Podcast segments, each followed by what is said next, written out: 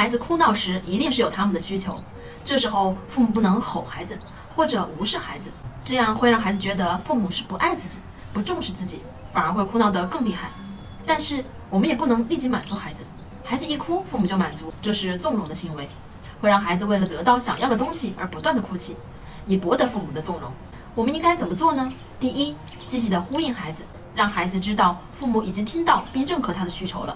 二，给孩子一个台阶，这时候父母可以运用一些孩子喜欢的小游戏形式来告诉孩子，哭是没有用的，要把自己的需求好好的说出来。在游戏里，我们就不再是一触即发的父母了，这也是在帮助父母进行情绪管理。